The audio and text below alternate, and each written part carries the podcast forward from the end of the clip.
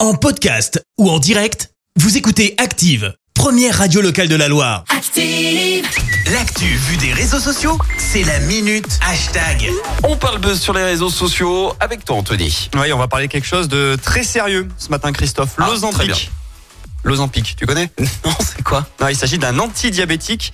Le problème, Ah c'est qu'il d'accord, est, ah oui, non, maintenant- je connais pas, non. qui est maintenant utilisé par des femmes comme coupe-faim pour perdre du poids. Et c'est la Ah. dernière astuce minceur qui fait le buzz Ah non, sur TikTok. ah non. Problème, il s'agit d'un médicament, je vous l'ai dit, notamment destiné aux diabétiques. Et là, son usage est détourné pour perdre les kilos. Aux États-Unis, même en France, les influenceuses vendent ses effets coupe-faim parce qu'il ralentit le- la vidange de l'estomac. Donc, euh, forcément, celui qui en prend a moins d'appétit. Cela peut engendrer des pertes de poids importantes. Certains parlent même de 10%. Et sur TikTok, le mot-clé Ozempic compte plus de 500 millions de vues. Oh mais non. Et depuis quelques semaines, selon des médias, notamment parisiens, les pharmaciens français voient arriver de nouvelles clientes munies d'ordonnances avec ce médicament. L'affaire va loin puisque l'agence de sécurité du médicament a lancé avant-hier une alerte demandant aux pharmaciens de signaler toute ordonnance suspecte. Ah, bah, tu Attention, m'étonnes, ouais. attention à ne pas jouer avec sa santé. Ah mais non, mais c'est incroyable ces réseaux sociaux. euh.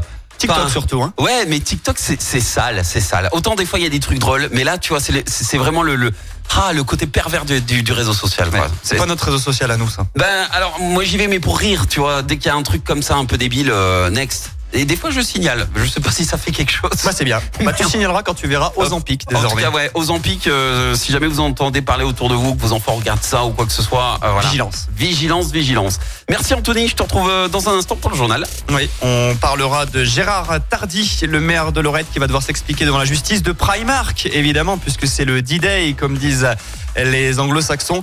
Et on parlera également de la Ricamari et de cette réunion publique qui s'est tenue hier soir. Très bien, à tout à l'heure, merci Anthony. En attendant, moi, je vous envoie tous Merci, vous avez écouté Active Radio, la première radio locale de la Loire. Active.